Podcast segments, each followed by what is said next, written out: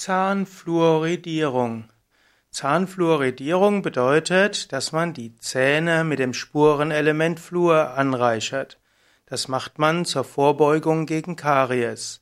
Zahnfluoridierung kann eben helfen, Karies zum Stillstand zu bringen bzw. Karies erst gar nicht ausbrechen zu lassen.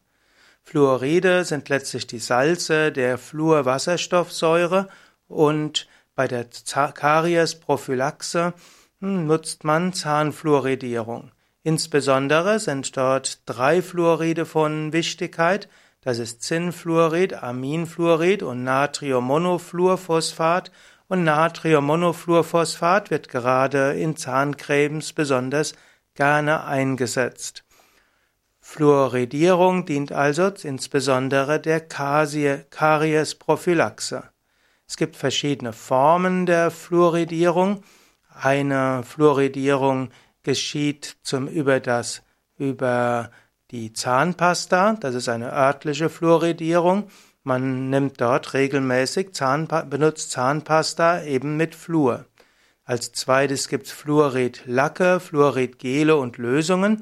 Zum Beispiel kann ein Zahnarzt bei Patienten, die anfällig sind für Karies, Fluoridlacke auftragen.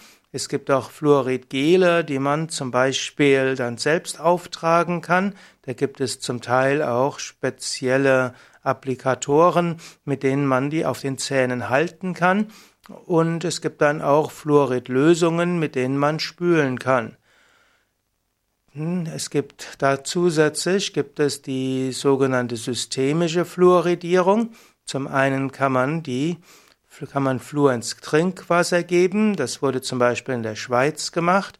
Aber man, bekannter ist Fluoridierung der Zähne durch das Speisesalz.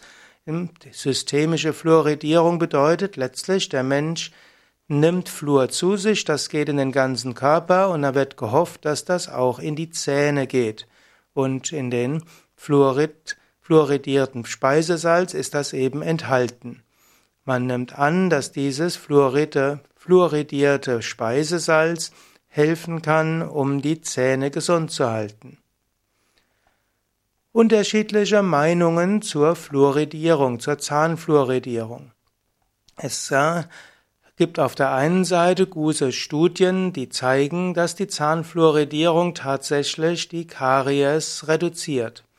Allerdings gibt es auch Alternativen dazu. Man könnte nämlich seine Zähne systematischer pflegen und insbesondere könnte man auch hm, regelmäßig, äh, könnte man auch auf Zucker verzichten. Angenommen, man würde seine Zähne regelmäßig putzen, aber nicht zu viel. Man würde auch dafür sorgen, dass die Kiefermuskeln ausreichend entspannt sind, dass man nachts nicht knirscht.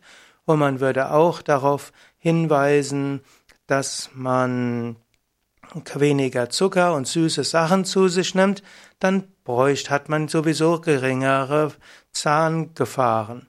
Und dann wäre auch die Zahnfluoridierung vielleicht nicht so notwendig.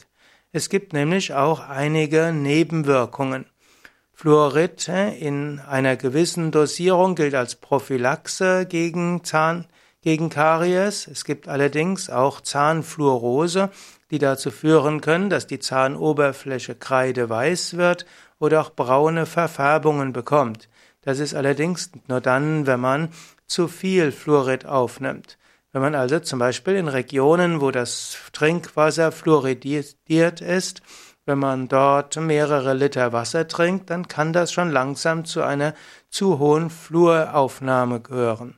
Oder auch, wenn man Zahnpasta in einem gewissen Maße auch schluckt, kann dort auch mehr Fluor dort aufgenommen werden. Es gibt verschiedene chronische Schädigungen, die auch durch zu viel Fluoraufnahme geschehen können.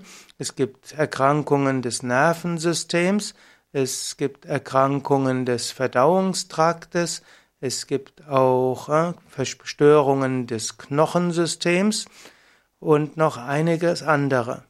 Meistens wird gesagt, dass die Aufnahme durch Fluorspeisesalz und auch durch Zahncreme nicht zu Problemen führt, aber es gibt auch andere, die sagen, dass schon die übliche Zahnfluoridierung durch Zahnpasta und durch fluoridierten Speisesalz zu Problemen führt. So ist die Zahnfluoridierung nicht unumstritten. Man sollte genau überlegen, will man eine Fluorzahnpasta nehmen oder auch nicht? Nimmt man Fluorspeisesalz oder auch nicht? Und man muss Risiko und Nutzen abwägen.